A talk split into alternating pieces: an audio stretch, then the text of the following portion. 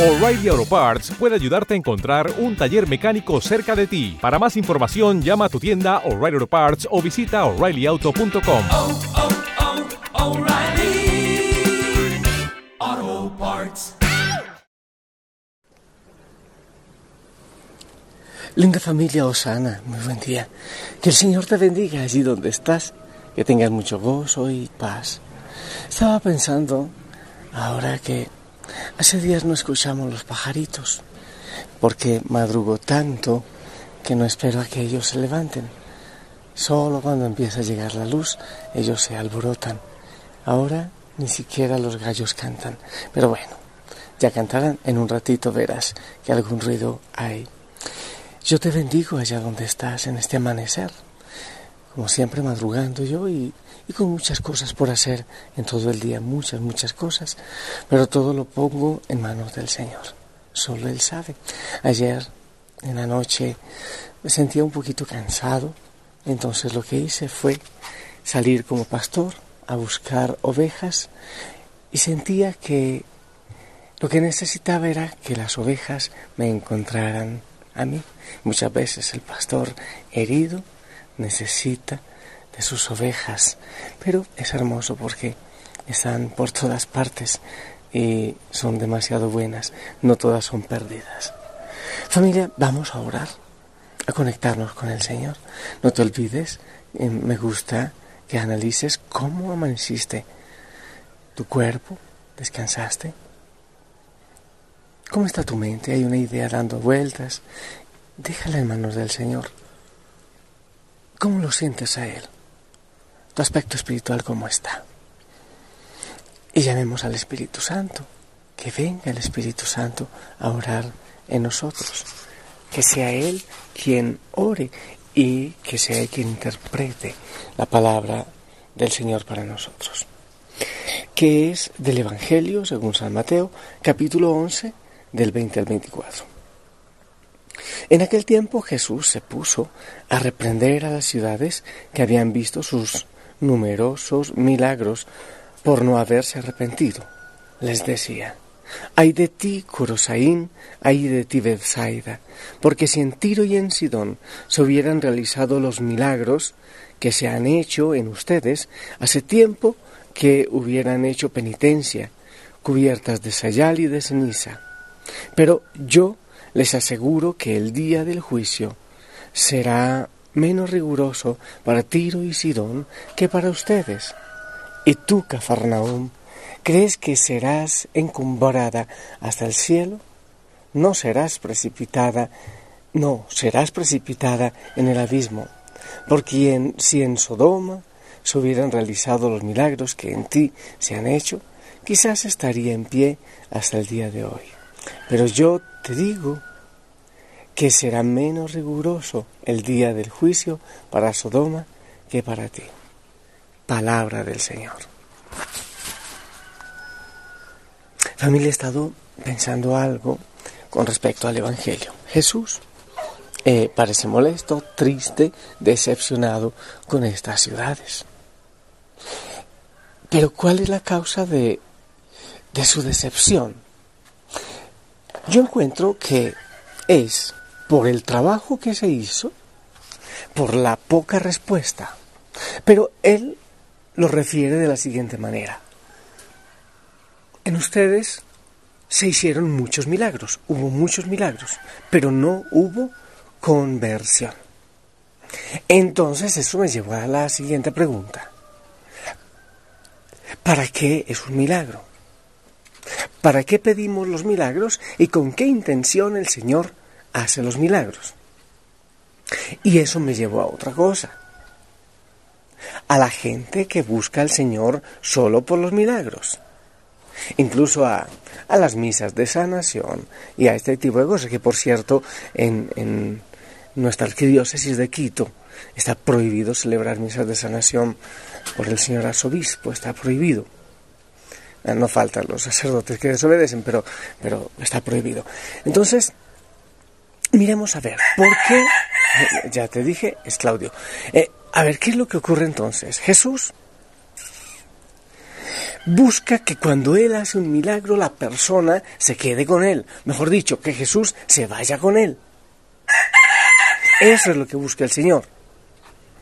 Pero mucha gente, muchísima gente, busca al Señor para el milagro y para irse. Como cuando va y busca una, leche en la tienda o cuando al auto se le acaba la gasolina, entonces va y le pone gasolina, le pone la gasolina y chao, chao, chao, muchas gracias, te vi. Es lo que yo muchas veces llamo los cristianos rateros. En tiempo de exámenes finales en las universidades que hay capillita, los estudiantes todos empiezan a tener mucha fe, pero solo en ese tiempo. Hay personas que se van a... Eh, son perseguidores de lo que decía ahora, misas de sanación, pero no hay un proceso. Yo estoy de acuerdo de los eventos grandes de evangelización cuando hay un proceso. Eso lo, aprendí antes. Porque si no, sí, mucha emoción y, alzamos las manos y alabamos y glorificamos, pero se queda en la emoción, emoción muchas veces cuando no hay conversión, cuando hay, no hay un proceso de acompañamiento en la conversión, se puede quedar sencillamente en la emoción y para de contar no hay nada más. Y siento que eso es lo que el Señor no quiere, porque Él quiere tocar a la persona con el milagro, pero quedarse con ella. Pero la persona quiere hacer el milagro, quieres recibir el milagro y chao, muchas gracias, muy amable Señor, qué amable eres, gracias por el milagrito. Yo, yo soy testigo de eso, muchísimas personas, y a veces familias enteras, parejas, es que tengo un problema familiar, es que necesito ayuda, y vienen dos secciones máximo, una o dos secciones, viene la Eucaristía, eh, ore por mí. Cuando la cosa se pone mejor, no vuelven. Pero sabes que eso, eso ocurre en un altísimo porcentaje de las personas que buscan, que tanta fila hacen para, para hablar con el sacerdote porque están buscando un milagrito. Y más si escuchan que ese sacerdote tiene el don de la sanación, eh, eh, las filas son impresionantes. Pero ¿dónde quedan después? ¿Hasta la próxima misa de sanación? ¿Dónde quedan? ¿Hasta el próximo evento grande eh, para alabar y glorificar? ¿Hasta el próximo examen final? ¿Hasta la próxima enfermedad? Lo que quiere decir es que el Señor busca personas que lo sigan, no por el milagrito. Y si uno se da cuenta en los evangelios, el Señor empezó haciendo muchos milagros. Eh, no recuerdo cuál de ellos, pero hacía muchos milagros, muchos milagros. Ciudades donde había muchos milagros, pero poco a poco dejó de hacerlos. Y empezó a alejarse, ¿te acuerdas? Cuando lo perseguían y lo seguían por una parte y por otra. El Señor les dijo, ustedes me buscan porque les llena el estómago, por la multiplicación de los panes, no por la conversión del corazón. Quiere decir que el mayor milagro que puede haber es la conversión del corazón y seguir al Señor. Ya entiendo por qué eh, prohíben las misas de sanación, porque se busca muchas veces, no, no digo que siempre, pero muchas veces se busca es el, el show.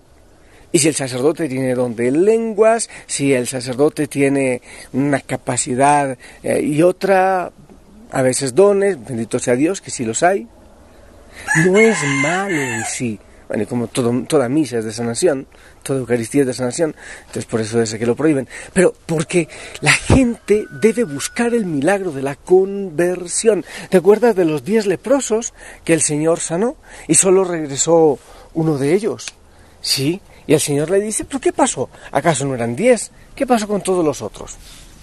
Eso siento yo que es lo que ocurre con muchos eventos de evangelización que son bonitos y no digo que no hay que hacerlos, pero se debe hacer hasta donde sea posible un seguimiento de alguna manera, de alguna manera, un proceso de seguimiento. La persona debe comprometerse en ese proceso de seguimiento de lo que recibe de la obra. El Señor hace milagros, yo no tengo ninguna duda y que los hace todo el tiempo. Pero el Señor necesita, quiere seguir con la persona. No es familia como el enfermo que va donde el médico y paga la consulta Y el médico le dice, ok, lo espero en mes y medio para, para su revisión. ¿Sabe cómo es Jesús? El Señor quiere sanarte, pero hay otra cosa, quiere irse contigo. Es un médico diferente. Viene, te sana, te da las recomendaciones, pero no, no es de esos médicos que uno, que uno deja el consultorio, gracias doctor, muy amable, eh, volveré si Dios quiere, si sigo mal, ¿eh? El Señor no. El Señor le receta, venga, ¿qué te pasa? Tómate esto, cambia esto, transforma esto y vámonos juntos. No lo había pensado, ¿eh? ¿Tú te vas conmigo? Sí. Yo me voy contigo. Eso es lo que quiere el Señor. La pregunta, mi amada familia, ¿cuántos milagros te ha hecho el Señor? ¿Y cómo has respondido?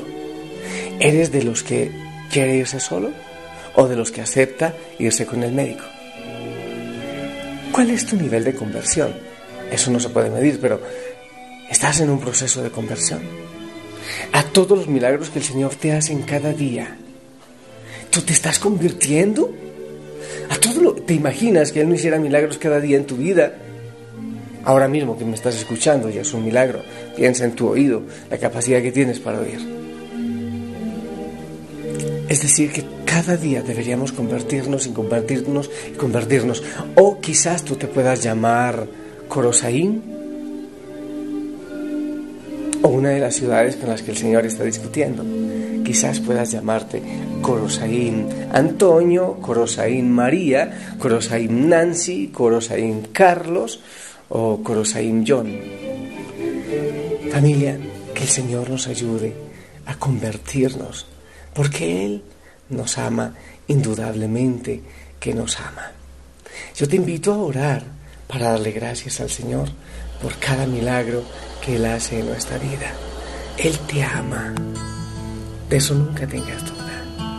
Y te ama como no te imaginas.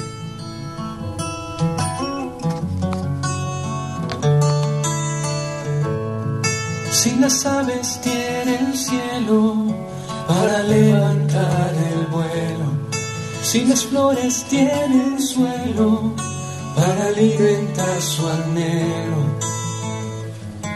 es que los amas cuando los amas. Si haces libres a los hombres que navegan contra el viento, si le das luz a la noche, regalándole luceros. Sé que los amas cuando los amas. Y a mí, Señor,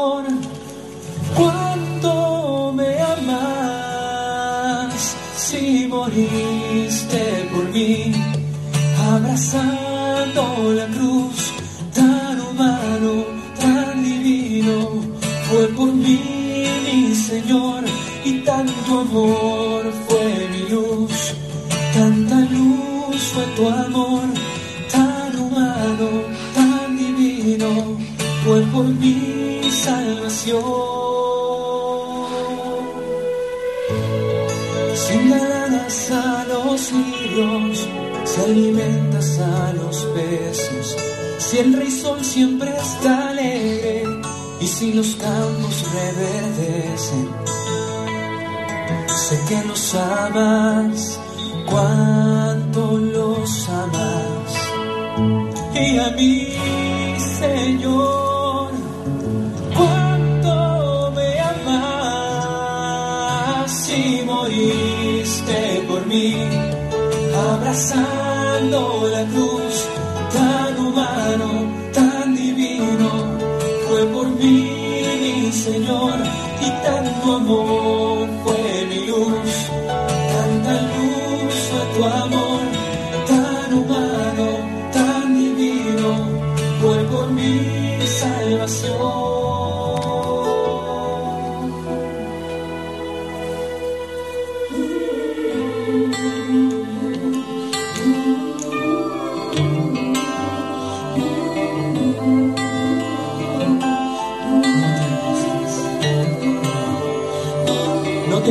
Por qué vas a vestir Mira cómo crecen los lirios, no trabajan ni hilan. Si así viste Dios a los campos, no hará mucho más por ti, mucho más por ti. Cuánto nos amas, Señor, cuánto, cuánto, cuánto nos amas, cuánto, cuánto.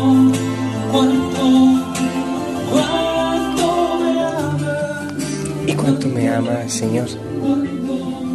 Cuántos milagros haces tú en mi vida, en este mismo momento. Cuántos harás en este día. Y tantas veces yo también soy Corosaín, Bethsaida y demás. ¿Por qué no me he convertido? ¿Y cuánto te pido, Señor, la conversión? Mi amada familia, en este día roguémosle al Señor que nos dé la gracia de la conversión. ¿Qué te parece? Que sea esa tu tarea. Que a ti y a toda la familia nos dé la gracia de la conversión. Para que vengamos a Él felices y para que reconozcamos todos los milagros que Él hace en nosotros en cada momento. Son tantos, tantos milagros que ni siquiera nosotros logramos imaginar. Por eso, Señor, te damos gracias. Queremos venir a ti siempre. Y así como aquel leproso, venir alabando, glorificando y de rodillas dándote gracias. Te ruego, Señor, te suplico, de rodillas te suplico, por la conversión de la familia Osana. De rodillas, Señor, te suplico, por mi conversión y la conversión de la familia Osana, de cada esposo, de cada esposa, cada hijo, de todos, de cada hoguera. Bendícenos, Señor, para que eso sea verdad. En el nombre del Padre, del Hijo, del Espíritu Santo. Amén. Y que toda la familia espere la bendición de cada hijo. En este momento yo también la necesito. Amén. Y por favor no te quites el uniforme, ponte el uniforme. Anda a disfrutar de los milagros del Señor y de tu conversión, que así lo espero. Te amo en el Señor, la familia Osana te ama. Bendiciones a todos en casa, en la empresa, en la oficina, en la hoguera. Todas mis bendiciones. Hasta pronto. Hola, buenos días, mi pana. Buenos días, bienvenido a Sherwin Williams. ¡Ey! ¿Qué onda, compadre? ¿Qué onda? Ya tengo lista la pintura que ordenaste en el ProPlus app. Con más de 6.000 representantes en nuestras tiendas listos para atenderte en tu idioma y beneficios para contratistas que encontrarás en aliadopro.com. En Sherwin Williams somos el aliado del PRO.